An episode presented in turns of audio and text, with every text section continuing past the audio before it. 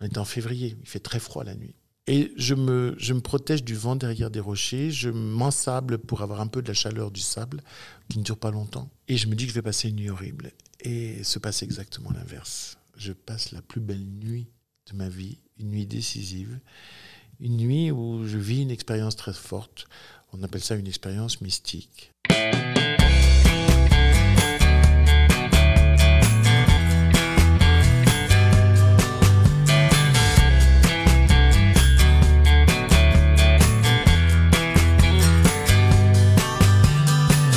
Bonjour à tous, vous écoutez Cadavre le podcast qui décompose un parcours inspirant. Pour ce nouvel épisode, je reçois un dramaturge, romancier, nouvelliste, essayiste et cinéaste. Traduit à 48 langues et joué dans plus de 50 pays, il est l'un des auteurs les plus lus et les plus représentés dans le monde. Il a été élu en janvier 2016 à l'unanimité par ses pairs comme membre de l'Académie Goncourt. Je reçois aujourd'hui Eric Emmanuel Schmitt. Bonjour Eric Emmanuel. Bonjour. Comment vas-tu? Mais bien, et je ne sais pas pourquoi. Ce qui m'arrive souvent. Les auditeurs qui nous écoutent n'ont pas l'image, donc est-ce que tu peux nous dire où l'on est? Eh bien, nous sommes euh, chez Albin Michel, mon éditeur depuis 30 ans, euh, au cœur du 14e arrondissement. Et euh, c'est une maison que j'aime. Je ne l'ai jamais quittée. J'y suis fidèle. Alors c'est vrai qu'au bout de 30 ans, on se demande si c'est de la fidélité ou de la paresse. Mais en tout cas, je suis, je suis toujours heureux dans cette maison et nous sommes dans une des salles de réunion parce que, comme toutes les boîtes, il y a de la réunionnite chez Albin Michel, réunion auquel moi je ne participe pas. Donc je me trouve enfin dans cette salle, mais nous sommes que deux. Et je voulais remercier euh, Albin Michel et tes équipes pour la facilité avec laquelle on a pu mettre en place cette interview.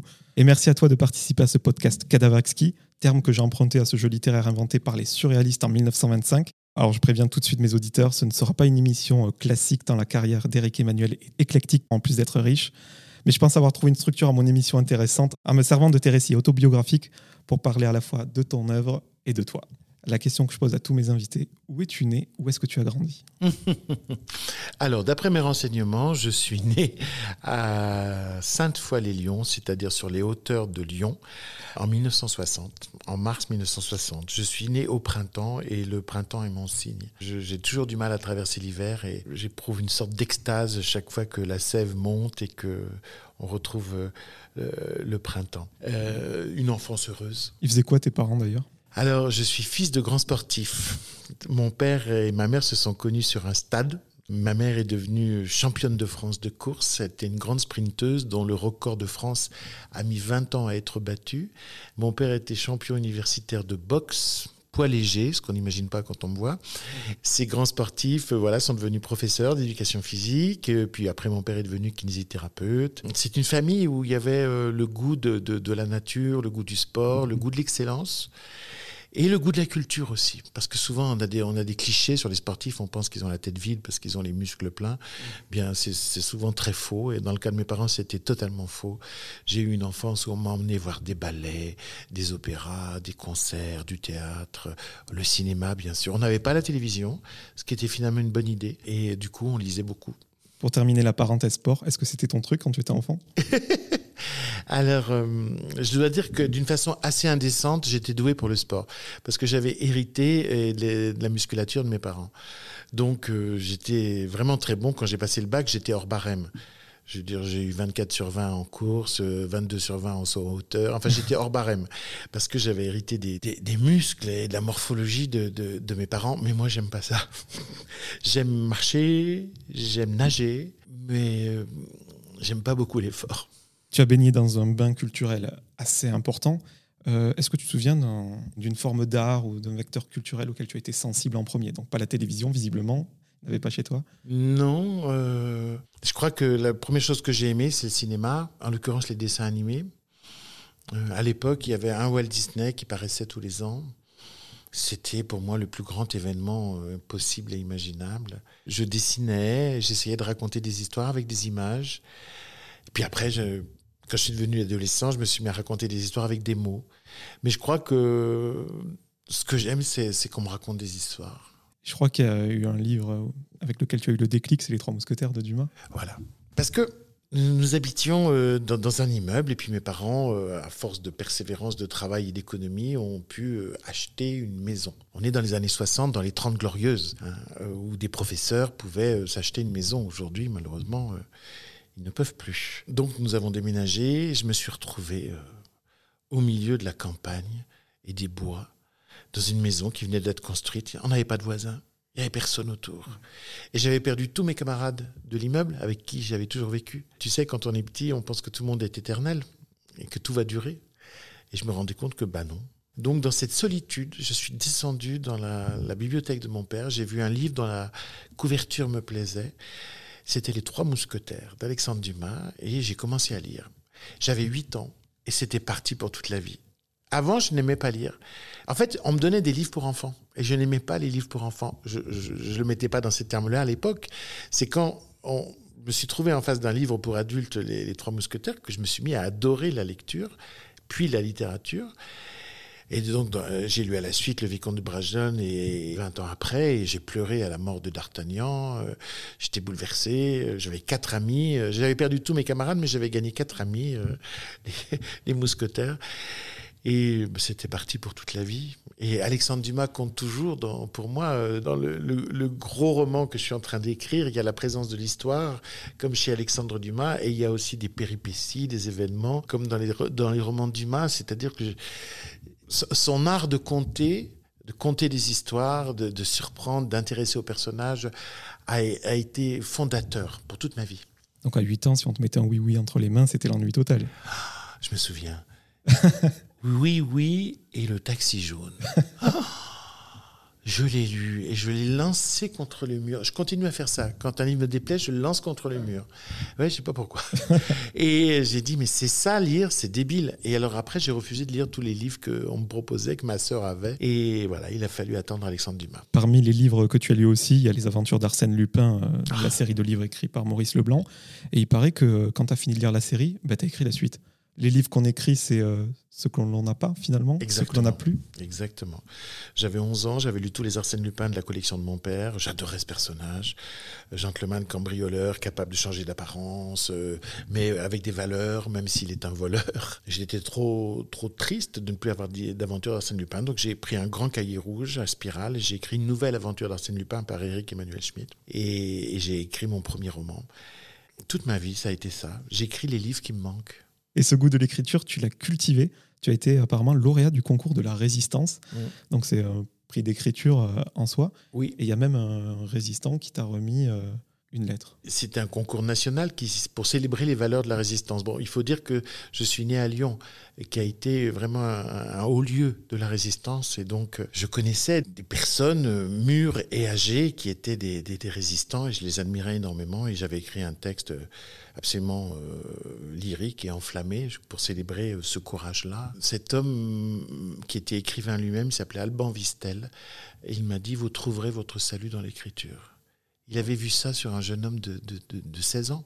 Euh, cette phrase, oui, cette phrase m'a impressionné. Mais, mais en fait, j'ai été diagnostiqué toute ma vie par les autres. C'est-à-dire que en quatrième, mon professeur de français, Monsieur Barnet, que j'ai connu jusqu'à sa mort et que j'ai aimé jusqu'à sa mort, m'avait aussi diagnostiqué écrivain. Tout le monde avait compris sauf moi. Moi, c'est tardivement, euh, vers la fin de la vingtaine, que je me suis dit bon bah finalement, euh, je crois que c'est écrire que je veux faire. J'étais trop curieux. J'étais trop intéressé par mille choses. En fait, moi, je voulais pas avoir une vie, je voulais en avoir au moins mille. Mille et une, comme dit Figaro. C'est pour ça d'ailleurs que finalement, être écrivain, c'est la meilleure manière d'avoir mille et une vies. Parce que j'ai déjà été je ne sais combien de personnages dans mes livres. Je peux changer de sexe, changer d'âge, changer d'époque, changer de lieu. Cet appétit universel et gourmand que j'avais de la vie, seule la littérature pouvait l'étancher. Et il paraît que cette soif d'écrire, tu l'as eue après avoir vu euh, Cyrano de Bergerac sur scène. Ouais. C'est une grande émotion. J'ai 11 ans. Euh, ma mère euh, nous emmène au théâtre pour voir Cyrano de Bergerac, joué par Jean Marais. J'ai compris beaucoup plus tard que si ma mère n'avait pas assisté à la représentation, alors qu'elle était amoureuse de Jean Marais depuis des années, c'est parce que tout simplement elle n'avait pas assez d'argent pour acheter trois places. Tu vois, la mère que j'avais, c'est une mère qui préfère dépenser les deux tickets pour, pour ses enfants, ma grande sœur et moi, que pour elle. Bref. Et donc, je, c'est un samedi après-midi, je vois pour la première fois une pièce de théâtre. Je vois euh, les, toiles peintes qui me fascinent parce que elles ont l'air d'être en relief. Mais en fait, c'est du, du trompe-l'œil. Et chaque fois qu'un personnage claque une porte, tous les reliefs deviennent des voiles et je me rends compte que non, c'est complètement faux. Je me souviens aussi des jambons en carton qui pendaient à la, pâtisserie Ragno. On voyait bien que c'était du carton, mais qu'est-ce qui ressemblait à des, jambons C'est-à-dire, je découvre le bonheur de l'artifice. Ce qui se fait passer pour vrai en montrant bien que c'est faux quand même. C'est-à-dire le théâtre. Et puis après, c'est l'histoire qui m'emporte. Ce, Cyrano qui ne pense pas qu'il peut être aimé et qui pense même pas qu'il est aimable parce qu'il a ce complexe physique de son nez. Moi, c'était pas une chose du tout que j'éprouvais, et pourtant j'ai le nez de travers. Mais parce que j'étais aimé depuis le premier jour, donc je, je, pense, je connaissais pas les problèmes de quelqu'un qui pense qu'on ne l'aime pas. Et donc, pour la première fois de ma vie, j'ai éprouvé une empathie, une compassion au sens bouddhiste, c'est-à-dire, euh, je me suis mis à la place de l'autre et, et, j'ai souffert pour l'autre, avec l'autre. Ce Cyrano tellement impressionnant, tellement magnifique par ailleurs, aussi bon à l'épée qu'à la rime, et qui se pensait misérable. Et donc, euh, à la fin, euh, évidemment, je, pleure, mais puis je pleure comme un garçon de 11 ans, c'est-à-dire que c'est irrésistible et je pense que je suis le seul à pleurer, c'est-à-dire que je pleure et j'ai honte de pleurer. Et, et tout d'un coup, la salle se rallume et je vois que tout le monde pleure autour en applaudissant. Et ça, ça c'est aussi la deuxième chose qui m'a touché. Je me suis dit, ah ouais, tout le monde pleure et tout le monde est content en même temps. Et on a tous éprouvé la même émotion.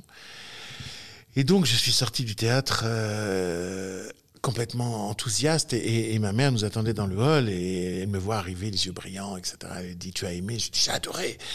et je lui dis, je veux faire ça plus tard. Et ma mère me dit, quoi, tu veux être acteur comme Jean Marais? Elle était folle de Jean Marais. Et je regarde l'affiche et je lui dis, non, je veux faire Edmond Rostand. Ma, mère m'a rappelé ça le, jour de ma première pièce à la Comédie des Champs-Élysées en 1991. Elle me dit, tu te souviens de ce que tu m'avais dit à la sortie de Cyrano? Moi, évidemment, j'avais oublié. Oui.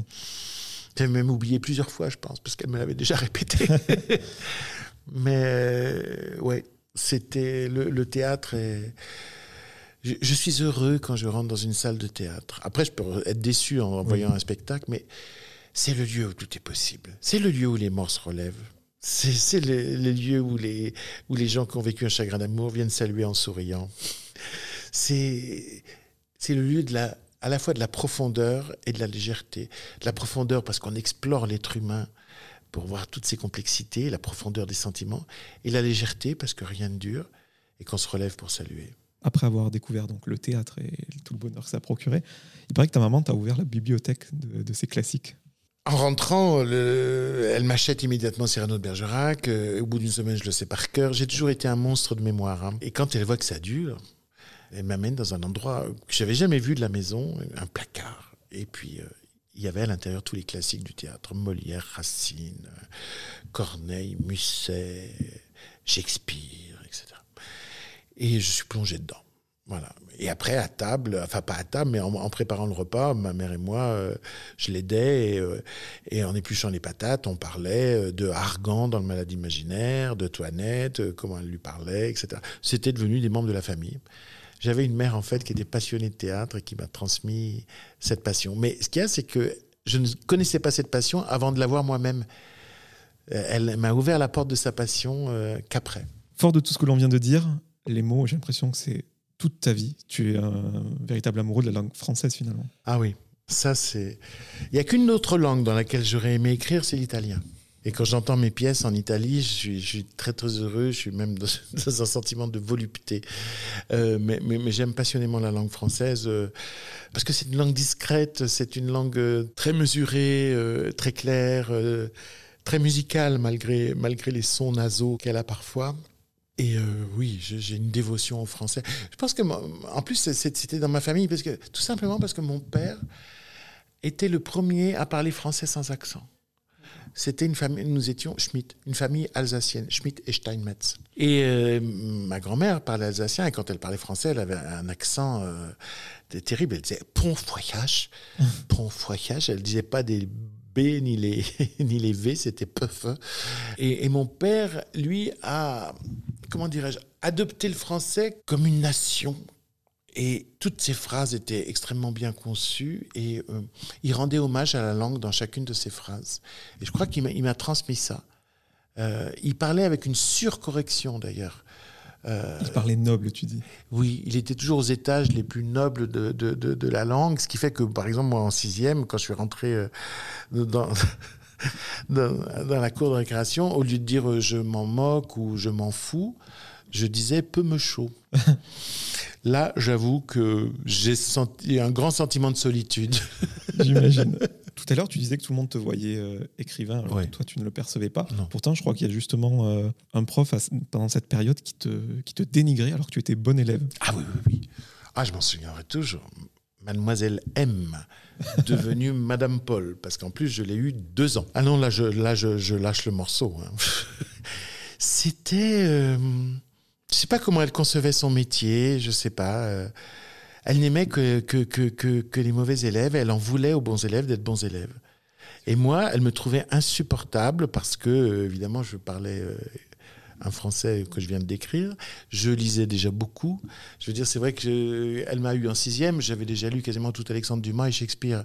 Donc, c'est un peu étonnant. Et au lieu de se dire qu'elle avait trouvé un drôle d'oiseau, elle m'a détesté mais alors vraiment détesté. Et je me souviens que moi, elle était obligée de me mettre des bonnes notes parce qu'autrement, il y aurait eu un problème. Mais quand mon meilleur ami, qui était très mauvais en français, un jour a eu 9 sur 20, elle a lu sa, sa, composition française à tout le monde pour dire regardez comment André a fait des progrès. Et moi, qui avais toujours 17, rien, comme si c'était une honte euh, d'avoir 17 et d'être bon en français. J'ai jamais compris cette femme. Et euh, chaque fois que j'ai reçu, je sais, on est mesquin au fond de soi, hein, chaque fois que j'ai reçu un grand prix, et j'en ai eu plusieurs dans ma vie et dans des tas de pays, je pense à elle. Je me dis, tu vois? Comme quoi? Tu vois? Donc en fait, elle m'a sans doute fait beaucoup de bien parce qu'elle m'a, elle m'a fait peut-être penser que rien n'est jamais acquis, qu'il faut toujours faire ses preuves. On va en parler de ça d'ailleurs tout à l'heure. Et euh, pour rester sur ton adolescence, donc tout à l'heure je disais que j'allais parler de ta vie à travers tes récits autobiographiques. Il paraît que tu as mal vécu ton adolescence. Peut-être les auditeurs vont se dire euh, oui, comme beaucoup de monde, mais toi c'était un tel point et pour te citer, tu voulais mettre fin à tes jours, tout simplement. Déjà, je voulais savoir qu'est-ce qui t'a poussé à vouloir en finir avec la vie, mais aussi qu'est-ce qui t'a retenu finalement? C'est une époque terrible, l'adolescence, parce que c'est le deuil, non pas de l'enfance, mais le deuil de l'infini des possibles qu'il y avait dans l'enfance. Quand j'étais enfant, je pensais qu'adulte, je serais à la fois euh, euh, aviateur, euh, cosmonaute, pompier, écrivain, cinéaste, musicien, chef d'orchestre. Tout, tout me paraissait possible. Et puis je pensais que je serais aussi beau que, je sais pas, Alain Delon, et en même temps que Robert Redford, et puis que, que Cary Grant, etc., etc. Et évidemment, rien n'avait de réalité, tout était rêvé. Et tout d'un coup, l'adolescence, c'est la fin du rêve, c'est le début du réel. On se retrouve dans un corps qui est le sien. On se dit, oh là là, est-ce que je suis bien équipé avec ça? Va falloir se faire aimer et aimer avec ce corps-là. Et puis, on se, on se rend compte que la vie nous emmène vers tel ou tel métier et que tout ne sera pas possible. Et donc ça, ça m'a profondément attristé. Plus l'irruption du désir.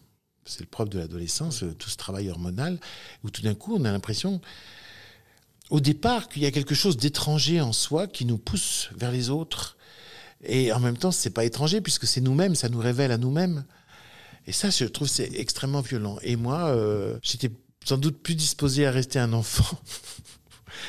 et euh, j'ai sans doute le syndrome de Peter Pan. Euh, et j'ai eu peur de la vie et j'ai eu envie de mourir, oui. J'avais même prévu tout ça. Et j'ai prévu mon suicide, ma méthode pour le faire. Ouais. Puis j'ai été sauvé. J'ai été sauvé par euh, une après-midi, en quelques minutes, en quatre minutes. Euh, une professeure de musique avait emmené trois ou quatre élèves qui aimaient bien la musique, dont je faisais partie, euh, assister à des répétitions à l'Opéra de Lyon, des répétitions des Noces de Figaro de Mozart. Et l'opéra de Lyon, à ce moment-là, était très très vieux. C'était juste avant les travaux. Il était poussiéreux, il était moche. Et puis on arrive dans, dans une lumière de répétition, c'est-à-dire une lumière sale, avec des, des, des, la plupart des, chanteurs qui étaient en costume de ville. Et puis pas l'orchestre, mais juste un piano droit dans la fosse. Enfin tout ça sans la poussière, l'ennui, etc. Et donc, je commence à m'ennuyer, comme je faisais beaucoup à cette époque-là. Et puis euh, arrive une, une, femme que d'abord je, je, trouve euh, trop grosse, pas jolie, etc. Puis elle se met à chanter. Et là, en 4 minutes et demie, je suis guéri. C'est beau. elle est belle parce que son corps, c'est le merveilleux instrument opulent de sa voix opulente. Et à la fin du morceau, j'ai envie de vivre parce que je me dis, s'il y a des choses aussi belles sur Terre, je reste. Je vais toutes les découvrir. Ouais. Je suis toujours euh, dans cet état-là. Pour ceux qui veulent plus de détails sur euh, cette expérience, euh, tu as écrit donc Ma vie avec Mozart Mm. en 2005, donc plus de 20 ans à- après que ce soit passé finalement. Donc j'encourage vraiment les gens à, le lire. Et tout simplement, après, qu'est-ce que tu as fait comme, euh, comme étude? Alors, euh, je me suis battu pour faire des études euh, au lycée pour être en classe littéraire et non pas en classe scientifique.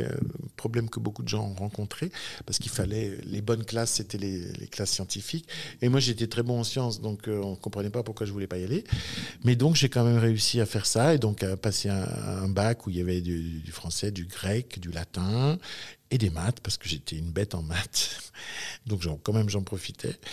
Et après, j'ai fait classe préparatoire, euh, Hippocagne-Cagne, pour rentrer à l'école normale supérieure où je suis rentré du, du premier coup euh, en 1980. Et j'y suis donc rentré en spécialité lettres classiques. Mais ce n'était pas du tout ce que je voulais faire. Parce que euh, j'avais la passion de la philosophie. Et donc, quand je suis rentré en maths sup, j'ai dit, bon, si vous voulez, je passe quelques certificats à la, Sorbonne de, de lettres, mais en même temps, je fais de la philosophie, et puis comme ça, je choisirai. Et donc, j'ai d'abord mené un double cursus, et puis la philosophie m'a totalement ravi, dans tous les sens du terme, c'est-à-dire elle m'a volé à la littérature et elle m'a enchanté. Et euh, j'ai passé donc euh, trois ans, trois ans plus tard une agrégation de philosophie, et puis euh, trois ans plus tard encore le doctorat de philosophie. Et donc j'étais un jeune docteur à 27 ans. Et tu étais prof à l'ENS, c'est ça? Alors, j'ai- donné quelques cours à, l'école normale supérieure, puis après, euh, j'ai été assistant à l'université de Besançon, puis après, maître de conférence à l'université de Savoie. Je vais parler de La Nuit de Feu, donc euh, autre euh, récit autobiographique de ta bibliographie. Donc un livre que tu as publié en 2015, mais qui relate quelque chose qui t'arrive à l'âge de 28 ans. Donc je suis toujours bien sur ma chronologie. Euh, donc c'est au moment où, où tu enseignes. Euh, ça se passe dans le désert du, du Sahara. Tu es sur les traces de Charles de Foucault. Et là, il se passe quelque chose d'incroyable. Au départ, c'est un voyage d'aventure. C'est ce qu'on appelle en, en bon français un trekking, une méhari. Euh, C'est-à-dire, nous marchons, nous sommes un groupe de 10 personnes, nous marchons 10 jours dans le désert. Nous couchons à la belle étoile. Et puis, euh, au milieu de ce voyage, il se passe quelque chose d'incroyable. C'est-à-dire que nous, faisons l'ascension du mont Tahat, qui est le plus, le plus haut sommet du Hogar, cette partie montagneuse du, Sahara. Et arrivé au sommet, euh, je suis assez exalté et j'annonce à tout le monde, je, je passe devant. S'il y avait eu quelqu'un qui me connaissait, il aurait dit non, surtout pas, car je n'ai aucun sens de l'orientation. Mais toujours pas. Au bout de deux virages, je ne sais plus où j'en suis. Mais je ne sais pas. Je pars devant et je me mets à marcher avec toute la force et l'enthousiasme euh, à la fois de mon esprit et de mes cuisses, parce qu'il y a un bonheur physique à la marche. J'adore la marche. Et puis je, je descends comme ça pendant plusieurs heures, et quand j'arrive en bas, je me dis, là, derrière le rocher, il doit y avoir le campement où sont les chameaux et où nous allons coucher cette nuit, dans un oued. Et puis il n'y a rien derrière le rocher. Je me dis, le rocher suivant, il n'y a rien derrière. Et là, je me rends compte que je me suis perdu. Je me suis perdu à, je sais pas, 300 km, je crois, de, de Tamanrasset. Et donc perdu au milieu du, du désert montagneux, rocheux. Et euh, le vent se lève, la nuit tombe, le froid arrive, et je me rends compte que je n'ai qu'une gourde sur moi, qui est presque, presque vide déjà. Et là, je, me dis, bon, ben, c'est la nuit de tous les dangers. Et ce, me passe dans la tête à ce moment-là, vous savez, comme parfois des bandeaux sur la télévision, sur les chaînes d'information continue, on met trois jours à mourir de soif. On met trois jours à mourir de soif. Et je me suis dit, oh là là, trois jours. J'ai trois jours, soit pour mourir de soif, soit pour essayer de retrouver euh, ce campement. Parce qu'il n'y a, a, personne, hein, c'est le désert, le désert total. On n'avait croisé aucune caravane, rien. On était en février, il fait très froid la nuit. Et je me, je me protège du vent derrière des rochers, je m'ensable pour avoir un peu de la chaleur du sable, qui ne dure pas longtemps. Et je me dis que je vais passer une nuit horrible. Et se passe exactement l'inverse. Je passe la plus belle nuit de ma vie, une nuit décisive, une nuit où je vis une expérience très forte. On appelle ça une expérience mystique, une extase, au sens propre, c'est-à-dire le sentiment de sortir de mon corps pour rejoindre quelque chose de plus fort, de plus lumineux, de plus vivant, de plus intense que moi. Et donc, euh, je passe euh, ce que j'ai appelé dans le livre que tu évoques, la nuit du feu, cette expression que Blaise Pascal lui-même avait employé pour parler de sa nuit mystique. Comme moi, il était athée et il est devenu croyant en une nuit. Voilà. Et quand je reviens dans mon corps, mon corps, il a mal, mais alors mon âme, elle, est totalement changée. Et au matin, je vois le soleil qui se lève, je vois que je suis du mauvais côté de la montagne. Je comprends qu'il faut que je remonte cette fichue montagne et je passe la journée à la remonter. Et puis je, passe le sommet, j'aperçois à peu près euh, l'oued dans lequel euh, je dois aller. Puis en même temps, en descendant, tout d'un coup, je le vois plus. Donc j'ai de nouveau l'angoisse de me perdre. Et là arrive le guide Touareg qui, avec ses yeux d'homme du désert, lui, m'a aperçu. Et il me serre contre lui. Et là, je, mesure tout d'un coup euh, la disproportion entre la joie que moi j'ai éprouvée cette nuit-là et l'angoisse que mes compagnons de voyage ont éprouvée parce que le, guide, par exemple, a fait des grands feux dans la nuit. Alors, faire des feux dans le désert, faut le faire hein, parce qu'il n'y a pas de bois. Ah il a déterré des racines. Et il, a fait des grands feux, des, feux d'Américains, hein, pas des feux de Touareg, des feux, des feux pour qu'on voit. Et ils ont tous appelé dans la nuit Eric, Eric, Eric. Moi, j'étais de l'autre côté de la montagne, en extase. et donc, je me suis rendu compte que c'était indécent ce qui m'était arrivé. Donc, je me suis tu. Et puis, surtout, je n'avais pas les mots pour le dire parce que une révélation, c'est une révolution. Euh, moi, j'étais athée, avec un vocabulaire athée. Euh, j'avais fait ma thèse sur Diderot, un matérialiste. Euh, euh, mon professeur à Normal c'était Jacques Derrida. Donc voilà, j'étais complètement dans cet univers-là et tout d'un coup, il m'est tombé ça dessus que je ne cherchais pas. Alors il a fallu laisser ce travail alchimique se faire au fond de moi, me changer totalement et faire naître un, autre homme qui est un homme qui a confiance. Je, peux avoir des peurs, mais jamais d'angoisse. Euh, l'angoisse, vous savez, c'est la peur de, c'est une peur sans objet. J'en avais beaucoup avant. Cette peur sans objet, je ne l'ai plus peut avoir peur de choses précises, qu'un avion tombe, euh, que la voiture ait un accident. Euh, mais une peur sans objet, l'angoisse, non, j'ai confiance. Tu l'as dit, tu es sorti de ton corps cette nuit-là. C'est une sorte de transcendance, mais en même temps, c'est quelque chose qu'on va chercher à l'intérieur de soi. Comment tu as fait pour te reconstruire, toi qui es un, intellectuel quoi? Oui. Tu as dû euh, refaire les fondations. Complètement. Complètement. Tout. Et en même temps, en ayant toujours le souci d'être d'être audible et compréhensible par les autres. C'est-à-dire que euh, je, suis très attentif à dire, vous savez, euh, je, suis un agnostique croyant. C'est-à-dire agnostique, je ne sais pas, je ne peux pas vous le prouver. Croyant, c'est-à-dire que je pense que est-ce que Dieu existe? Je ne sais pas, mais je crois que oui. Voilà. Et puis euh, je donne toujours comme exemple euh, mon ami André Comte-Sporville à la même question, il répond je ne sais pas, mais je crois que non. C'est un agnostique incroyant. Moi, je suis un agnostique croyant, mais je ne confonds pas croire et savoir. Je ne sais pas que Dieu existe, je crois que Dieu existe parce que je, l'ai éprouvé. Mais je ne peux pas en faire la démonstration, je peux juste en témoigner. Euh, donc, euh, je respecte le savoir, et euh, plus que tout. Mais je dis, tout n'est pas que savoir. Il y a aussi de l'éprouver, il y a aussi du ressenti, il y a aussi de l'imaginer. Et, et, nous sommes aussi faits de ça. On ne peut pas réduire l'esprit, et encore moins l'être humain, à son pur intellect. Il y a beaucoup plus que ça en nous. Et pour moi, il y a beaucoup plus dans le monde que simplement des, des, jeux d'atomes et de forces aveugles. Il y a un sens, il y a un ordre, il y a une justification. Et après tout ça, je crois que ça correspond avec euh, tout le succès que tu as eu, tous les livres. Euh. Oui, après, euh, j'étais accordé, j'étais comme un instrument qu'on a une guitare qu'on avait enfin accordé. C'est-à-dire que tout résonnait ensemble. Et tout ce qu'on connaît de moi, je, l'ai écrit à partir de ce moment-là. Et euh, c'est vrai que je n'en ai pas bavé, comme on dit. C'est-à-dire que. Peut-être parce que j'étais un nouveau-né adulte. Euh, à, 30 ans, ayant vécu cette expérience absolument euh, magnifique et ayant beaucoup travaillé avant en faisant des études, tout d'un coup, tout pouvait se mettre ensemble et, je parlais d'un endroit cohérent. Et voilà, et tout s'est enchaîné. C'est vrai que j'ai tout de suite rencontré le, succès et la reconnaissance. J'ai eu beaucoup de chance. Les gens me disent c'est bien, vous n'avez rien d'aigri en vous. Mais je leur dis mais pourquoi voulez-vous que je sois aigri? Je serais vraiment le dernier des cons si j'étais aigri parce que tout est allé si facilement. Si facilement, mais il paraît que tu es très travailleur, pas pour être devant les autres, mais pour euh, toujours aller euh, plus loin euh, sur le plan personnel. Oui, oui, je, prends des airs oisifs, mais en fait, je suis, un démon de travail. mais ça, ça vient de mes parents sportifs. Mes parents avaient cette idée que le temps est ton ami si tu t'entraînes s'entraîner, C'est-à-dire se rendre capable de, au moment dit, faire l'effort de la bonne manière.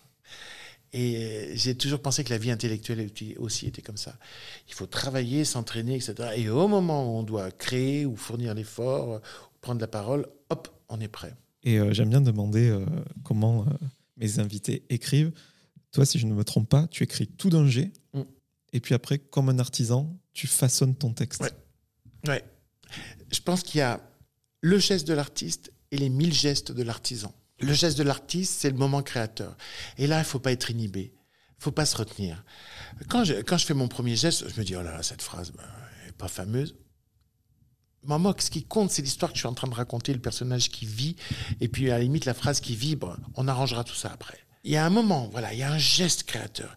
Et après, les mille gestes de l'artisan qui va lisser, qui va travailler la syntaxe, qui va varier le vocabulaire, etc., etc. Mais quand, une fois que la vie, en fait, le bébé naît, et puis après, on lui fait sa toilette. tu avais un artisan dans ta famille comme ça, peut-être, qui t'a inspiré? Mon grand-père. Ah, c'est l'homme que j'ai adoré dans mon enfance. Euh, mon grand-père, il était joyeux sertisseur, c'est-à-dire il n'était pas riche, hein, mais il avait des, fortunes qui passaient entre ses mains puisqu'il réparait les bijoux. Et euh, donc il avait toujours des, des, choses fabuleuses entre les mains et, il travaillait avec beaucoup de soin et j'étais fasciné par lui.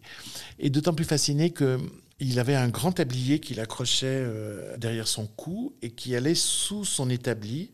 Et dans ce tablier, euh, la poussière d'or tombait au fur et à mesure de la journée. Et le soir, délicatement, il ramassait cette poussière d'or dans une pipette en verre. Et moi, je me moquais de lui quand j'étais petit. Je disais, mais, mais, mais, mais, euh, je l'appelais Papère. Je lui disais, mais Papère, il n'y a rien dans ta pipette il me faisait un petit sourire et me disait Tu verras, tu verras. Et puis, il, est mort euh, quand j'avais 11 ans. Ma grand-mère, qui l'adorait, c'était un couple extraordinaire, s'est retrouvée veuve, ce qui était épouvantable, mais elle s'était aussi retrouvée euh, veuve d'un artisan, c'est-à-dire euh, économiquement, elle avait comme retraite la moitié de rien, quoi, en gros. Et la poussière d'or de mon grand-père avait permis de fondre plusieurs lingots. Le travail de toute une vie. Et elle a vécu de la poussière d'or. J'ai parlé de plusieurs moments de, ta vie via tes récits autobiographiques. Je ne peux pas couper euh, au dernier d'entre eux, qui est Journal d'un amour perdu, sorti en 2019, où sous forme d'un journal, tu parles de la mort de ta maman et les deux années qu'on suivi. Et si je t'en parle, c'est que quand tu parles d'elle, tu dis souvent ma vie, c'est son œuvre. Et je trouve ça magnifique. J'ai toujours du mal à parler d'elle. J'ai eu la chance d'avoir une mère qui était une vraie mère d'abord, et ensuite qui était aussi une femme que j'aurais aimée, même si ça n'avait pas été ma mère je pense qu'on serait devenus amis si on s'était connus. Voilà. Et euh, je suis un vrai fils, euh, parce que tout ce que j'ai de bien, j'ai l'impression que c'est elle qui me l'a donné et que je, le lui dois. Tout ce que j'ai de bien, c'est-à-dire euh, l'amour des proches, je suis quelqu'un de. Je couve mes proches. l'amour des arts, c'est elle qui me l'a transmis. L'optimisme, la joie de vivre la gourmandise aussi. Euh, euh, tout ça, ça, vient d'elle et c'est ma manière de supporter son absence, c'est d'activer euh, en moi tout ce qui vient d'elle et comme ça de la faire vivre au-delà de, sa vraie vie. Donc oui, oui, j'ai ma vie, c'est son œuvre et elle, m'a fait ce que je suis. bien sûr, j'ai mes zones d'indépendance et, et, comme nous étions tous les deux très très pudiques, ces zones-là, on n'en parlait qu'avec légèreté et humour, parce qu'il y a ça aussi qu'elle avait. C'est-à-dire, j'ai toujours eu l'impression de vivre les choses euh, deux fois, une fois pour les vivre, une fois pour les lui raconter. donc je faisais ce qu'elle appelait ma gazette, comme dans Cyrano de Bergerac. et je faisais ma gazette, et du coup, tout ce qui pouvait être déplaisant ou un peu lourd, ou, parce qu'il y a des moments dans la vie euh, où on est agressé, où on est chagriné, où on est trahi, euh, eh bien, en lui faisant ma gazette, je les allégeais ces moments-là, et je la faisais rire, et je me faisais rire moi-même. Donc c'était une, espèce de politesse existentielle extraordinaire, une école de légèreté. Et c'est vrai que quand elle est partie, cette légèreté euh, est pendant deux ans partie avec elle. Tout était lourd, grave, euh, assez insupportable. Et je lui devais de redevenir heureux, car elle n'aurait pas supporté que je sois dans cet état-là, et elle n'aurait surtout pas supporté que elle me mette dans cet état-là. Donc j'avais un devoir de bonheur et dans Journal d'un amour perdu, je raconte ce difficile devoir de bonheur, c'est-à-dire le deuil, comment on, alors qu'on a vécu un, arrachement épouvantable, euh, eh bien, on, doit se remettre sur le, sur le chemin de la vie. Ce devoir de bonheur, c'est sublimer l'expérience de cette perte. Oui. C'est ce que tu as déjà dit. Et euh, voilà, j'encourage vraiment les gens euh, également à, à lire ce livre. Ce que j'aime chez toi, euh, Eric Emmanuel, c'est que voilà, il y a des romans que l'on aime tous. Monsieur Ibrahim et les fleurs du Coran, Oscar et la Dame Rose. Il y a ces textes autobiographiques qu'on a déroulés ensemble. Et puis, il y a cette entreprise titanesque dans laquelle j'aimerais revenir avec toi. Donc, La traversée des temps, c'est l'œuvre d'une vie. Oui. Je vais expliquer euh, pourquoi aux auditeurs. C'est que tu t'apprêtes et tu as déjà commencé à raconter l'histoire de l'humanité de manière euh, romanesque sur huit tomes. Tu laisses entendre qu'il y en aura peut-être neuf euh, sur les dernières interviews que j'ai pu lire de toi. Un projet fou qui t'anime depuis que tu as l'âge de 35 ans. Mm. Ah, 25. 25 ans, pardon. Ouais, 25. Ah oui, bah, à 25 ans, j'étais capable d'avoir l'idée, mais pas de la réaliser. mais du coup, cette idée est devenue un programme de vie. Je me suis dit, il faut qu'un jour, tu sois capable d'écrire ce- cet immense roman en plusieurs tomes. Et donc, euh, il faut que tu aies le souffle, il faut que tu aies la confiance et le savoir. Euh, et, et donc, je me suis donné rendez-vous avec moi-même dans l'avenir. Je peux, je peux te dire que longtemps, je me suis senti coupable de ne pas me rendre au rendez-vous. J'étais pas prêt. Plusieurs fois, j'ai cru que j'étais prêt, j'ai commencé et je relisais. Je disais, mais que c'est mauvais. Il fallait que ça devienne simple, que ça ait l'air évident et que ça coule de source. Ça m'a pris du temps. C'est ce que je t'ai dit en plus en arrivant tout à l'heure. Et il paraît que tu te considérais comme un raté de ne pas concrétiser. euh, Ouais. Bah oui, parce que je procrastinais, quoi. Et mes proches, euh, les, les- les rares qui étaient dans la confidence, euh, me disaient mais vas-y, vas-y, vas-y, parce que tu, tu- tu seras malheureux. Ils savaient que j'étais, eux, que j'étais malheureux de pas être encore en phase et, au rendez-vous de ce, projet. Et puis il y a trois ans, euh, c'est devenu aussi facile que d'écrire Monsieur Ibrahim ou Oscar et la Dame Rose. Ça coulait de source. Et je me suis dit, bon voilà, j'ai- pas travaillé, parce que j'ai pas attendu, hein, je travaillais pour y arriver, mais j'ai pas travaillé pour rien, ça y est, c'est là. Il y a une chose aussi qu'il faut que je te dise, c'est que ce qui est long à gagner, c'est la confiance en soi. La confiance pour entreprendre des choses euh, d'aussi longue haleine. Quand on, quand on est jeune, on n'a pas forcément cette confiance en, soi. On peut avoir de la présomption, on peut, mais, mais la vraie confiance qui consiste à, à se dire oui, j'ai les moyens, j'ai les ressources, j'ai la force de faire ça, j'ai aussi la patience et l'opiniâtreté. Et ça, j'ai mis du temps à l'obtenir. Je l'ai dit, tu racontes cette histoire de manière romanesque. Donc, tu as utilisé le roman comme, euh, comme écrin. Est-ce que si tu avais euh, fait ça sous forme d'essai, comme euh, tu l'as déjà fait dans ta vie, on n'aurait pas eu cette impression d'y être à ces époques Bien sûr. que tu racontes? On aurait eu quelque chose comme une carte postale, un livre d'histoire, quelque chose de Oui. plus figé finalement? Bien sûr. La la force du roman, c'est de de restituer la vie, de restituer les êtres, de restituer les émotions, les sensations, etc. Dans le premier tome, Paradis perdu, on se trouve dans une nature immense où les hommes sont très peu nombreux et on se retrouve dans cet environnement, dans cette sensualité, dans cette chair euh, et, parfois dans les dangers de la nature puisqu'il il va y avoir cet épisode terrible du déluge que je raconte dans Paradis perdu et qui va définitivement recouvrir le monde de l'enfance de Noam, mon héros. Euh, C'est-à-dire que non seulement il quitte l'enfance, mais le monde dans lequel il a vécu est immergé sous la mer Noire depuis plusieurs millénaires. Donc, Paradis perdu, le premier tome est sorti en début d'année 2021.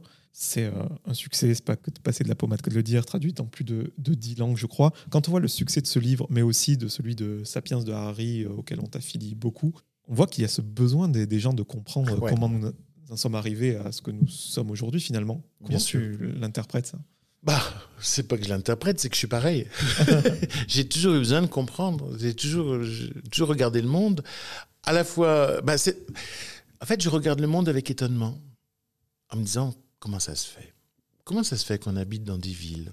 Comment ça se fait que, que on ait développé la technologie? Comment ça se fait que on ait des classes sociales en pyramide? Euh, tout ça n'est pas évident parce qu'on sait que nos ancêtres euh, chasseurs-cueilleurs ont, vécu sur un mode totalement différent, sans ville, sans cultiver, euh, en cueillant, en chassant, et avec des organisations sociales qui se limitaient à un groupe de 20 à 25 personnes. Alors comment cette humanité, elle s'est construite?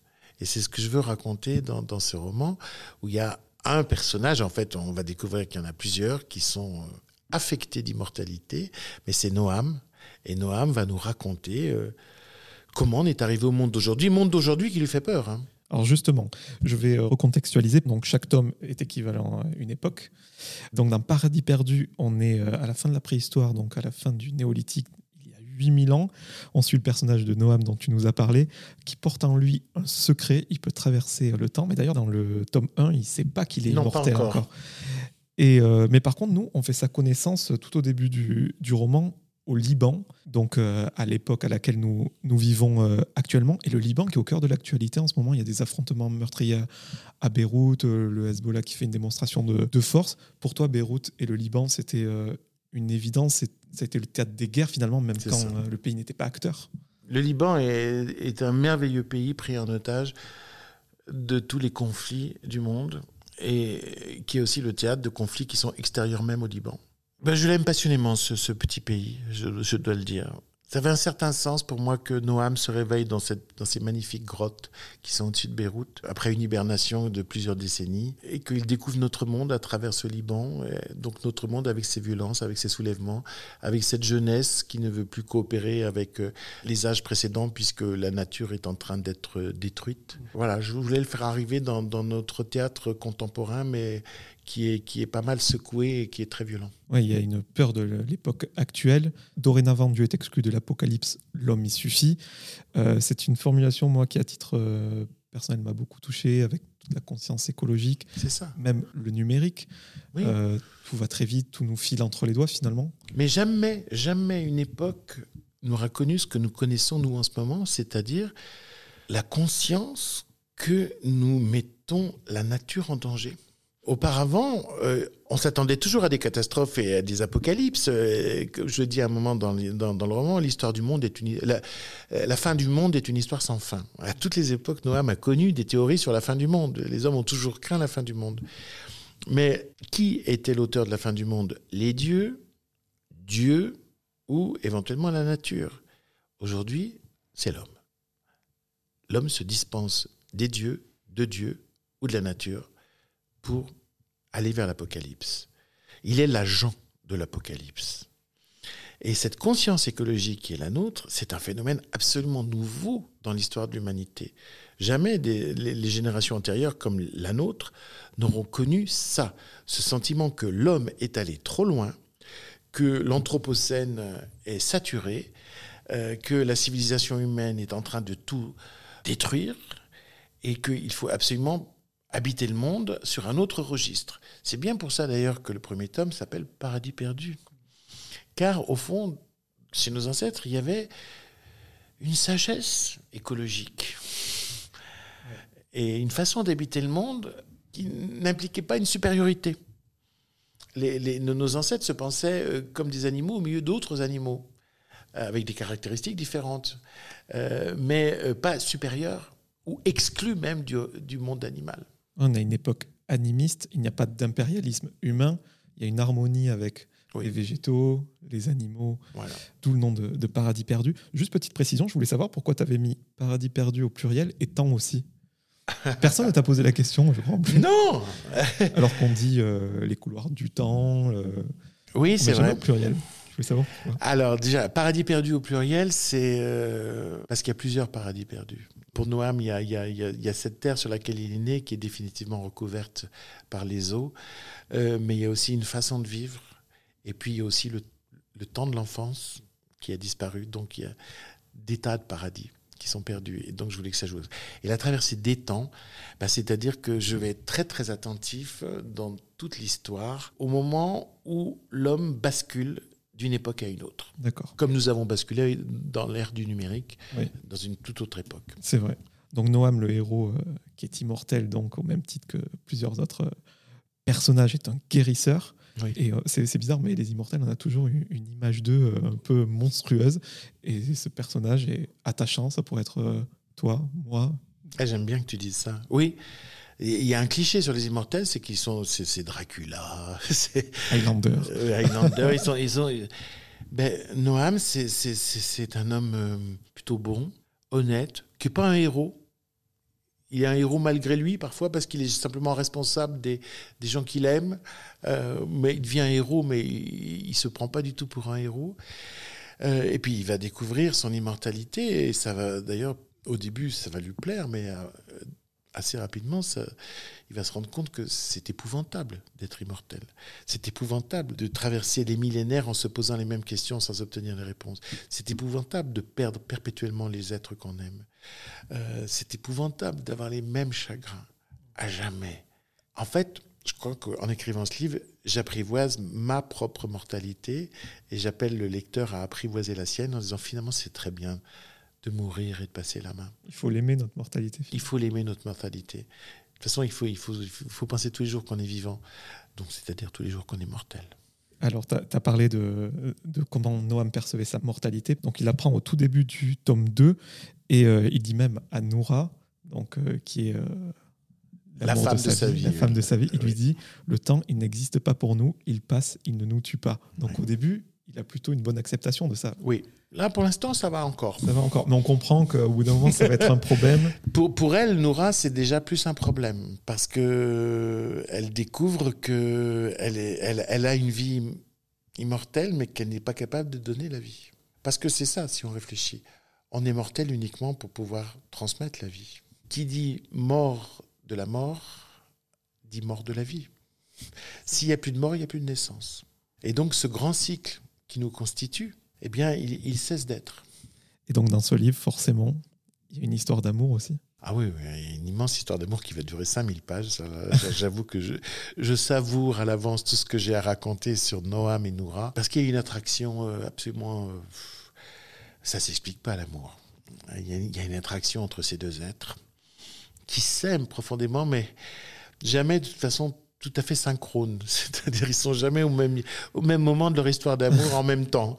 Euh, donc il va se passer beaucoup de choses et puis chacun va vivre des choses différentes, des histoires différentes à cause de ce manque de synchronicité. Et donc ce qui est fou, c'est que euh, Noam, euh, les différents personnages qui l'accompagnent dans cette traversée des temps, ils vont être témoins, mais aussi acteurs des grands changements du monde que l'on nous apprend à l'école. Pourquoi tu voulais qu'ils soient aussi acteurs parce qu'on va les retrouver voilà, dans des protagonistes de l'histoire que, oui, l'on connaît?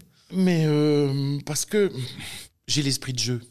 C'est-à-dire que, franchement, ça m'amuse de dire, bah, regardez, en fait, euh, on a retenu euh, ce qu'a fait Noam sous le nom de Noé dans la Bible, où on va un autre personnage sous le nom de Nemrod. Et puis après, vous verrez Cléopâtre, ou etc., etc.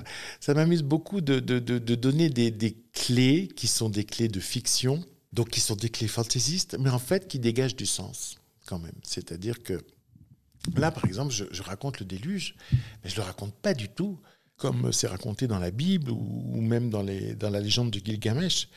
Euh, je le raconte du point de vue de, Noam, qui se trouve face à cette, cette déferlante et euh, qui improvise. Et donc, c'est comme si je donnais une, Je fais semblant de dire la vérité des choses, mais c'est pour montrer. Non, non pas que je prétends dire la vérité, mais c'est pour montrer ce que les hommes font de la vérité dès qu'ils en font des histoires c'est-à-dire dès qu'ils se mettent à écrire la Bible ou la légende de Gilgamesh. Parce que l'homme, c'est un animal qui veut toujours donner du sens à ce qui arrive, même quand il ne comprend pas. Pour qu'il y ait un consensus aussi autour d'une histoire. Et voilà, et les communautés se créent avec des consensus autour des histoires. Donc en fait, je fais l'histoire des histoires. Parmi les changements euh, qu'il y a dans le monde, c'est des changements euh, sur tous les, dans tous les domaines finalement. Euh, et parmi eux, il y a l'organisation de l'homme. Dans le premier tome, on parle du fait que l'homme devient sédentaire. Oui parce qu'au début, le chasseur-cueilleur, euh, il erre, il se, il se nourrit et, basta. quoi. Et là, tandis que quand il te sédentarise, la division du travail apparaît, chacun a ses tâches, le statut de la femme aussi change.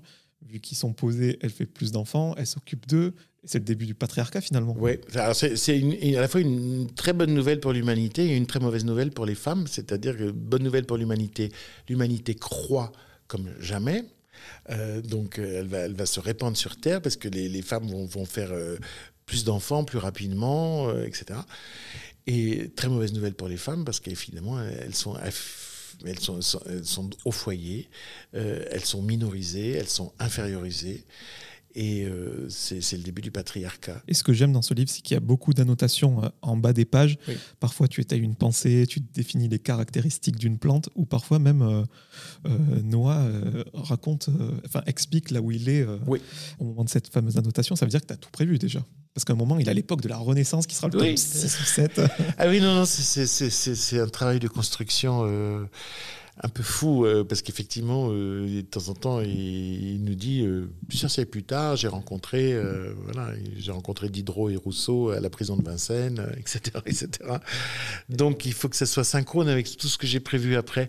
Non, non, mais j'ai attrapé de ces migraines à construire cette histoire. Je vous dis pas. Oh, il en fait, il aurait fallu qu'on soit plusieurs, mais mais non, j'étais juste, enfin, comme me disait ma mère, vous êtes deux, Eric et Emmanuel. et tu as un tableau de rempli de post-it chez toi? Non, c'est tout, c'est absolument dans ma tête. Ah oui. D'où la bonne mémoire. Donc dans ce premier tome, tu l'as dit, il y a un événement majeur, c'est le déluge. Un paradoxe car le, le déluge, c'est une manifestation de Dieu contre les hommes, mais c'est aussi ça qui lui octroie ce pouvoir sur euh, les autres êtres finalement. Bah, C'est-à-dire qu'on a interprété ce déluge pendant des millénaires comme une, une punition des dieux furieux, alors des dieux dans les civilisations polythéistes comme euh, la Mésopotamie, ou de Dieu dans une civilisation monothéisme comme euh, le, judaïsme, euh, comme une réaction de Dieu par rapport à l'outrecuidance des, des, hommes et l'orgueil des hommes, etc., pour les ramener à leur place. Et en fait, ce qu'a découvert la science contemporaine, c'est que oui, il y a eu un déluge, mais il venait du fait qu'on passait de l'époque glaciaire à une époque de réchauffement et que les eaux de la Méditerranée ont monté de 120 mètres et qu'il y a un endroit qui s'appelle, euh, où aujourd'hui il y a la ville d'Istanbul, qui à l'époque n'était pas ouvert, qui était les Dardanelles, voilà, et qui était de la terre. Et euh, la Méditerranée est passée par-dessus cette bande de terre.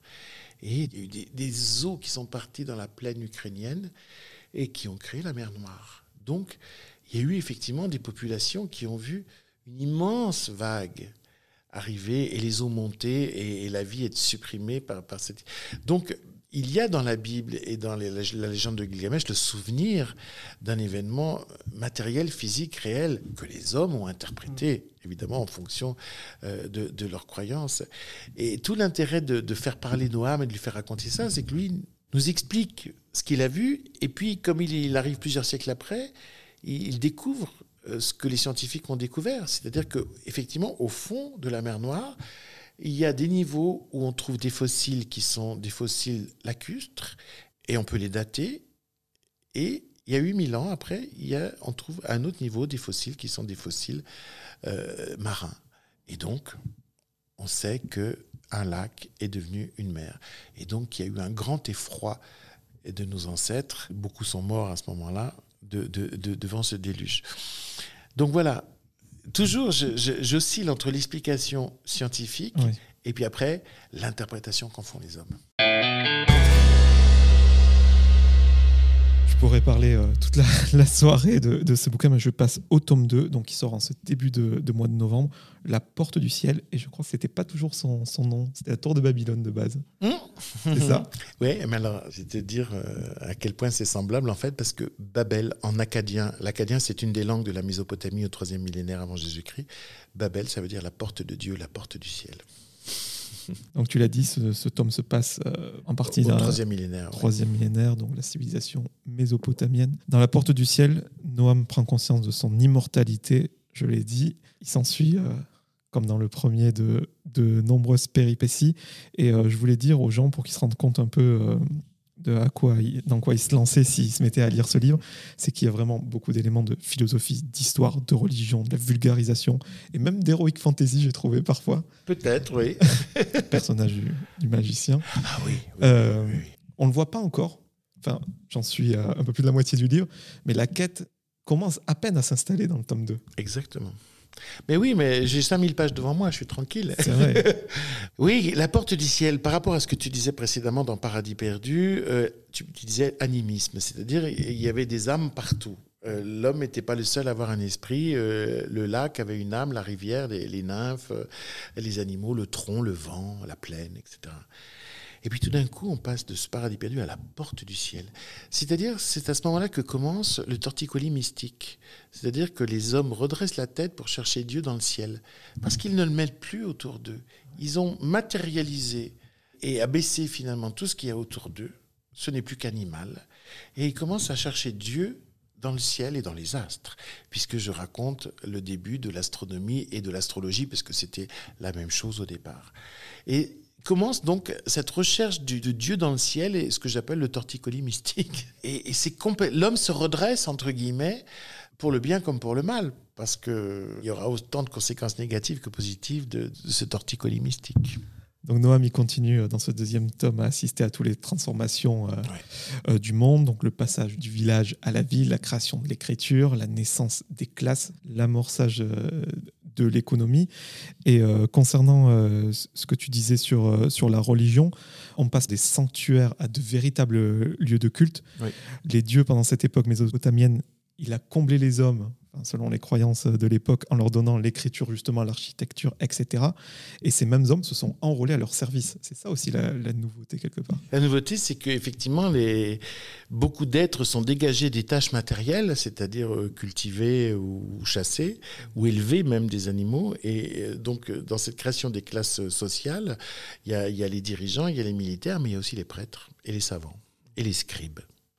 Et tout d'un coup, c'est notre monde pour la première fois. Mais c'est tout d'un coup des êtres qui n'ont plus aucun rapport à la terre, qui n'ont plus, aucun rapport à, ce qu'elles travaillent pour se nourrir. Et donc euh, c'est entre guillemets une, solidarité, mais parfois c'est simplement aussi une, organisation totalement tyrannique euh, de la société qui, se met en place. En fait, on vit toujours euh, dans le monde de la Mésopotamie, c'est-à-dire ce monde de la ville, ce monde des classes sociales, ce, monde où commencent les échanges économiques, l'écriture et la spécialisation. Cette première, c'est la première civilisation, hein, euh, la civilisation mésopotamienne.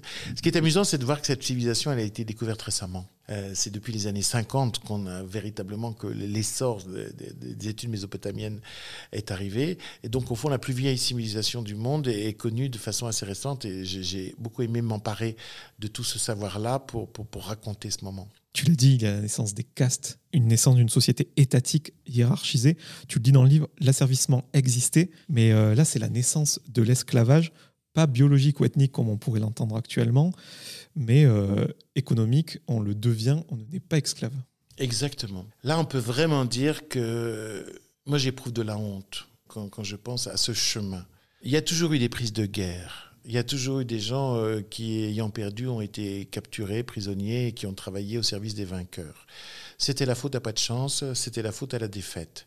Mais on ne considérait pas que ces êtres-là étaient essentiellement inférieurs. Ils étaient accidentellement inférieurs parce qu'ils avaient perdu. Et on pouvait penser que ça pouvait se redresser dans un autre sens. Donc il n'y avait aucune justification essentialiste de, l'esclavage. C'était une donnée historique et une donnée aussi économique, parce qu'à partir du moment où on va se mettre à faire des grands travaux, c'est-à-dire des travaux pour faire euh, des canaux, des travaux pour construire des temples, et bien sûr, il va falloir utiliser beaucoup d'hommes pour le travail. Ensuite, euh, beaucoup d'hommes et de femmes à nourrir ceux qui travaillent, etc., etc. Donc, pour des raisons économiques, on va, on va, on va passer à l'esclavage. Mais on pouvait sortir de l'esclavage. Et c'est plus tard, et ça c'est une grande honte pour l'histoire humaine, c'est plus tard que vont arriver des justifications de l'esclavage. Aristote va dire il y a des êtres supérieurs et des êtres inférieurs, des êtres qui sont faits pour commander, des êtres qui sont faits pour obéir. Puis après, il va arriver le pire de tout, la justification par la race ou par la religion des races inférieures, euh, des couleurs de peau euh, qui rendent des êtres inférieurs à peine humains, ou des religions qui sont celles de sauvages et de barbares, et donc on a le droit d'utiliser ces êtres-là. Donc l'esclavage va, être justifié après cette époque de, façon essentialiste qui est odieuse.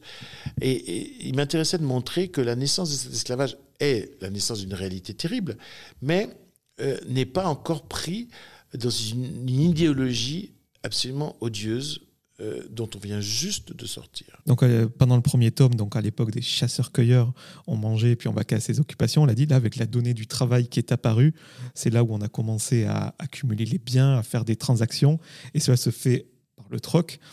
Et euh, tu nous l'expliques, c'est un échange qui se fait avec une certaine confiance entre deux individus, et même si l'un s'endettait, l'équilibre se faisait par paiement différé. Mmh. Et plus tard, l'harmonie disparaît en voyage et le consensus ne sortait qu'après d'âpres luttes. Mhm. Oui, mais là, je commence l'histoire économique. Elle commence juste là. Je, vais la développer dans les, dans les, autres, dans les autres volumes.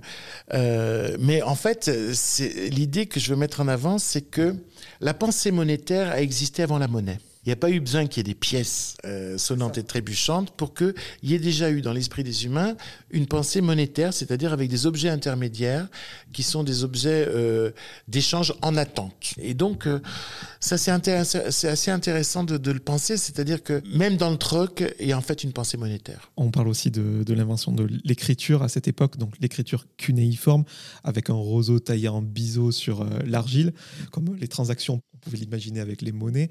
L'écriture, euh, ce n'est pas des lettres, c'est des traces sur un argile.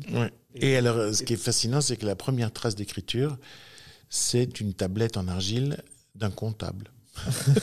c'est pas un poète, c'est pas un historien, c'est un comptable qui s'appelait Kouchim D'ailleurs, un de mes héros a travaillé chez lui dans l'histoire, Gawain le magicien. C'est absolument fascinant de voir qu'en fait l'écriture a été euh, d'abord inventée pour comptabiliser euh, les, biens, les richesses, euh, comptabiliser le réel. Mais faisant cela, elle change la vision du réel parce que si on se met à dénombrer le réel, si on se met à le voir dans une logique de biens et dans une logique d'acquisition et de commerce, etc., on est déjà en train de comment dirais-je, de, couper le réel euh, en fonction des besoins humains et de cesser de regarder le réel comme on le regardait dans, le tome précédent, Paradis perdu, où lorsque, par exemple, l'oncle Barak euh, tue un magnifique brochet, qui est plein de, cicatrices parce qu'il s'est battu avec tous les autres poissons, il a toujours gagné. Il dit on va, on va faire une cuisine magnifique, on va travailler ce plat pour rendre hommage à ce brochet. Euh, je veux dire, il y avait quelque chose de. Il y a une reconnaissance de la vie du brochet, de sa force, de sa puissance. C'est fini. Après, on va se mettre à le peser, le brochet. Comme aujourd'hui, c'est tout ce qu'on va faire. C'est ça. Bon, il y a plein d'autres thèmes euh, explorés dans ce livre. Euh, l'astronomie, tu en as parlé tout à l'heure, l'architecture mais tu continues à nous abreuver de, connaissances ou même tout simplement, je ne sais pas, à nous éclairer l'esprit. Moi, il y a des petites phrases dans le bouquin qui m'ont euh, vraiment euh, interpellé, comme quand tu parles de la naissance des sentiers. Quand tu les compares aux routes, je te cite, le sentier est un chemin obtenu par le consentement du paysage puisqu'il suit ses mouvements. La route, conçue abstraitement par des géomètres, l'agresse en le coupant. Le sentier épouse la nature, la route la viole. C'est magnifique phrase. C'est toute l'histoire humaine. On est passé du sentier à la route. Ça aussi, c'est l'impérialisme humain. Il commence, Complètement. il commence là aussi. Et euh, toujours pour te citer, euh, aujourd'hui, les étendues sauvages, parcs naturels, sanctuaires animaliers ne subsistent que par notre bon vouloir et des décisions politiques. Des résistants doivent héroïquement lutter contre le productivisme et la cupidité pour obtenir un respect minimal de la nature. Mm c'est là où, quand on voit tout ce qui se passe maintenant, ça c'est terriblement d'actualité, euh, l'aéroport de Notre-Dame-des-Landes, etc. Et quand on voit que dans le premier tome, tout le monde vivait en symbiose, c'est ce que tu veux nous expliquer avec ces romans. Comment l'humain est allé trop loin, en fait? Est allé trop loin. L'impérialisme humain est en train de tout détruire. Je pense que c'est un livre qui, qui, rendrait n'importe qui écologiste. enfin, je, l'espère, en tout cas. Euh, mais écologiste, pas au sens politique, mais écologiste au sens du. Il faut s'interroger sur notre présence dans la nature, notre destruction des équilibres et essayer de retrouver une position naturelle dans une nature dégradée. Bon, après, j'arrête de parler de, de ce livre. Bref, j'encourage vraiment euh, à lire euh, ces romans. En une semaine, j'ai lu 1000 euh, pages. Je crois que ça m'était pas arrivé depuis Harry Potter. Est-ce que tout ce qui se passe aujourd'hui, la crise sanitaire, le virus, ça aura une place dans, dans le dernier tome? Bien sûr. Tu as revu tes plans même? Oui, j'ai avancé quelque chose que je voulais mettre plus tard. Mais parce qu'effectivement, qu'est-ce qui s'est passé depuis cette crise du, coronavirus la Terre a rétréci. La Terre est devenue un village euh, où il n'y avait plus de zones protégées et, où un virus euh, parti d'un marché à, Wuhan pouvait contaminer la, Terre entière et faire des millions de morts, parce qu'on en est déjà là, et des millions de malades aussi. Donc la Terre a tellement rétréci parce que l'humain l'occupe de partout. Et, la circulation euh, des humains et donc des virus euh, a totalement changé. Alors ce rétrécissement de la Terre, c'est quand même aussi quelque chose euh, qui peut avoir, des aspects positifs, parce que peut-être que l'humanité va enfin se penser comme humanité, et non pas comme une nation contre une autre nation, à côté d'une autre nation, etc. etc. mais peut-être avoir une pensée transnationale, qui serait, vraiment une pensée humaniste. Donc ça peut... Euh, le danger avance parfois pour des... Enfin, comment dire Le danger fait avancer l'humanité. Le mal fait le bien. Euh, je veux dire, moi, je suis j'adopte la théorie de Kant sur le mal radical, c'est-à-dire les hommes ne progressent que parce que ça va devenir de plus en plus invivable d'être un homme. Donc, il, faut, prendre des, des, mesures contre nous. Euh, donc, c'est le mal qui finit par produire du bien. Le, le, bien est rarement produit par la volonté du bien, il est plutôt une conséquence du mal. Ça manquait de respect à tes précédentes œuvres. La traversée des temps, c'est ta plus grande œuvre, ben, même si elle est en construction. oui, ça, me, fait peur quand tu dis ça, parce qu'il faut que j'aille jusqu'au bout. Euh, mais j'irai jusqu'au bout aussi. Voilà. J'ai l'impression d'être voilà, écrivain pour, pour, pour écrire ça. Oui. Parce que c'est à la fois le philosophe qui veut comprendre, c'est à la fois l'enfant qui euh, est émerveillé par le monde et qui ne veut pas qu'on on casse cet émerveillement. Euh, c'est évidemment le littéraire qui se passionne pour des personnages. Euh, c'est l'auteur de théâtre qui adore faire des scènes entre certains personnages. Là, dans le deuxième tome, la reine Kubaba me fait mourir de rire. Et donc, chaque fois qu'elle arrivait, je battais des mains comme une otarie à des nageoires. Puis la volonté de comprendre ce mystère, non pas de la vie, parce que ça, je pense qu'on n'arrivera jamais à le comprendre, mais euh, le mystère de la société humaine comment nous sommes arrivés à vivre les vies que nous vivons dans les sociétés dans lesquelles nous sommes. Faire l'archéologie de ça me paraît éclairant et peut-être un moyen aussi de mieux vivre ensemble. Tu te consacres euh, qu'à l'écriture de, ces romans en ce moment ou tu continues euh, avec une énergie, une certaine implication, euh, toutes tes autres activités? Je continue à monter sur scène pour jouer Madame Pilinska, le secret de Chopin, et pour jouer aussi Monsieur Ibrahim et les fleurs du Coran, en, comme ça en tournée en France et à l'étranger aussi. J'ai la chance de pouvoir jouer en français à l'étranger avec des sous-titres qu'on met au-dessus de moi. Et puis, et, puis, et puis écrire quand même aussi pour le théâtre, mais ça fait beaucoup rire mes proches parce que je dis, je vais me reposer, je vais écrire une pièce de théâtre. parce que après chaque, chaque 600 pages de la traversée des temps, j'avoue que j'ai un moment où je suis un peu en jachère. Voilà, il faut que ça revienne. Mais c'est merveilleux de se coucher en étant épuisé. C'est clair. Voilà, en disant, si je suis si crevé, c'est parce que j'ai vraiment fait quelque chose. Un livre par an, on reste sur ce rythme pour l'instant J'espère. J'espère. Et ça, bon, c'est sais pas si c'est modeste ou pas de le penser, mais est-ce que tu penses que la traversée des temps peut passer à la postérité Si je dois être franc avec toi, je peux te dire qu'une seule chose, je le souhaite ardemment, mais je n'ai pas plus de pouvoir que de le souhaiter. Après, j'essaye de faire le mieux possible. C'est déjà pour moi merveilleux de voir que certains livres que j'ai écrits il y a 20 ou 30 ans sont autant lus, sinon plus, 20 euh, ou 30 ans après, et qu'on ne trouve pas du tout qu'ils appartiennent à l'époque où ils ont été écrits. Donc déjà, pour moi, c'est une chose merveilleuse. Comme disait la mère de, de Napoléon, la Laetitia Ramolino, pour vous, Cossadour. Est-ce que si l'adulte que tu es disait l'enfant euh, que tu étais, donc qui écrivait la, les suites d'Arsène Lupin, tu vas faire une saga sur l'humanité, il réagirait comment Oh, l'enfant aurait été partant. Moi, j'étais partant pour tout. Ah ouais, ouais. Moi, de toute façon, j'arrive pas à me dissocier de l'enfant que j'ai été. J'ai l'impression que simplement l'adulte que je suis a donné des moyens à l'enfant que j'étais. Tout ce que j'ai appris, tout ce que j'ai travaillé, ce sont des, des, des instruments que je donne à l'enfant pour qu'il réalise ses rêves. Et pour terminer cet entretien, quelques petites questions en rafale. Alors, allons-y. Pour mieux te connaître, as-tu une routine matinale incontournable? Je suis très lent le matin à me réveiller. Comme je suis entouré de gens qui se lèvent et qui sont en pleine forme, j'ai donc une théorie, j'explique que j'ai tellement de neurones que ça met au moins une bonne heure avant de se réveiller, ce qui est totalement prétentieux et faux. Oui, ma routine, c'est que je mets les chaînes info et que quand je commence à comprendre qu'ils m'ont déjà dit ça plusieurs fois, je me dis ça y est, je suis réveillé. As-tu une peur irrationnelle? Oui, euh, en avion. Je prends à peu près 70 avions par an, mais j'ai toujours peur. As-tu un plaisir coupable, qui soit culinaire, euh, une œuvre oh bah, Si les plaisirs n'étaient pas coupables, ça ne serait pas des plaisirs. C'est Dans Stendhal, il y a une princesse italienne qui mange une glace sur une terrasse en plein soleil et qui dit ah, Quel dommage que ce ne soit pas un péché. Et toi, c'est lequel? Moi, Non, bah non, non, moi je, suis à la fois un ogre et un gourmand. J'ai passé ma vie à faire des régimes pour éviter de devenir une boule totale. Je pense que j'ai déjà perdu 784 kilos si j'additionne tous, les, tous les régimes que j'ai faits. Donc en fait, je devrais être transparent, tu ne devrais pas me voir. Quel est le moment de ta carrière professionnelle dont tu es le plus fier? Oh, tellement de moments qui m'ont ému. Fier? La fierté, je sais pas, non, c'est pas... Non, la fierté, non. C'est pas un sentiment qui, J'aimais la fierté de mes parents. J'aimais la fierté de mes parents parce que comme ils étaient pudiques, c'était une manière de dire leur amour. Mais moi, je, n'ai jamais été fier de moi parce que je, je pense que je peux toujours faire mieux. Est-ce que tu aurais euh, une œuvre culturelle à me recommander? Oh là là, mon Dieu, tellement. Euh, mais je sais, oh là là, qu'est-ce qui me vient? Est-ce que tu as lu Les pensées de Pascal? Non. Eh ben voilà tu mets ça sur ta table de nuit, et de temps en temps, t'en piques une. Attention, une.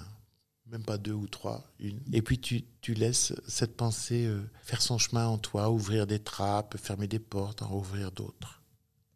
À qui aimerais-tu dire pardon? La vie euh, fait que parfois, parce qu'on aime certains êtres, on se consacre à eux et qu'on ne peut pas consacrer du temps à d'autres qu'on aime aussi. Et donc, euh, j'ai parfois dans ma vie euh, dû choisir. Je ne pouvais pas faire autrement que de choisir. Et donc, je n'ai pas été là euh, pour, pour des êtres que j'aimais, qui m'aimaient, dans des moments difficiles, parfois des moments de mort même, ou de maladie. Et ça, je l'ai toujours... je ne me le pardonne pas, tout en sachant que je ne pouvais pas faire autrement. Moi, je ne me le pardonne pas. Peut-être que au paradis, si on se rencontrait ces êtres me pardonneraient, mais moi, je, moi, je, ne me le pardonne pas. Le, je te le disais tout à l'heure, le, mal est radical. Même si on veut faire du bien, mm. et que du bien, on, fait du mal. Deux dernières questions. Qui est-ce que tu me recommanderais d'inviter dans cette émission pour dérouler son parcours comme je l'ai fait avec toi? Oh. Que ce soit un de tes amis, quelqu'un que tu, admires, accessible. je pense à plusieurs personnes, alors il faut que je choisisse. Ah ben, il y a un écrivain que j'aime beaucoup qui s'appelle Philippe Claudel, qui est avec moi à l'Académie Goncourt et qui a un trajet de vie euh, assez incroyable parce que c'était, c'était, un rebelle, il était à la limite du voyou et, il s'est reconstruit différemment, à la fois par amour, par la rencontre d'une femme et, par la création d'une œuvre. Je, rendrai possible votre, votre rencontre si ça t'intéresse. Ah c'est très gentil. Et pour terminer, une question qu'on ne pose jamais aux personnalités euh, qu'on interviewe. On parle de leur œuvre, parfois de leur parcours comme on l'a fait aujourd'hui. Et moi, je voulais te demander tout simplement pour terminer, est-ce que tu es heureux à l'instant T? Ah oui. J'ai mis ça dans un livre. C'est La Rose et la Dame Rose. Ce petit garçon qui est malade, un jour, au milieu de sa maladie, un matin, en voyant la force du monde qui se réveille, il comprend quelque chose de la vie. Vivre chaque jour comme si c'était la première fois. Et je vis chaque instant avec délectation. Je suis très heureux de te rencontrer, je suis très heureux de, parler avec toi. J'aime la façon dont tu regardes, dont tu lis, dont tu écoutes. Et voilà, et c'est un moment unique. Et, c'est ça la vie. Le, bonheur, c'est. Il suffit d'ouvrir les bras, d'ouvrir les yeux, d'ouvrir les oreilles et d'ouvrir les bras. C'est une disposition. Et euh, quand on est disposé à, regarder le monde dans toute sa richesse, le monde se révèle riche et dans sa richesse. Quand on regarde les êtres en pensant qu'ils ne sont pas plats, ben on découvre leur profondeur. Quand on reçoit une question et qu'on essaie d'y répondre avec euh, sincérité, on est en train de faire un trajet avec l'autre. Voilà, donc euh, moi tout ça me rend heureux. Tu as parlé des êtres, des rencontres, et je promets que ce sera ma dernière question. Je ne prétends pas avoir lu tous les livres de ta bibliographie, mais s'il devait y avoir un fil rouge pour moi dans tout ce que tu as fait, bah, c'est les rencontres. Mm. Et même dans ta vie. Oui, tout à fait. C'est, Mes livres ne parlent que de ça. Les rencontres qui créent un avant et un après. C'est-à-dire les rencontres qui enrichissent. Merci beaucoup Eric Emmanuel. J'ai passé un super moment avec toi. Merci.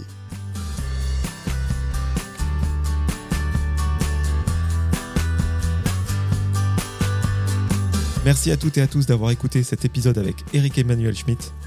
Si vous voulez soutenir le projet, vous pouvez mettre 5 étoiles sur Apple Podcast et vous abonner à Cadavre Exquis sur toutes les plateformes de streaming. Je vous donne rendez-vous très bientôt en compagnie d'un nouvel invité.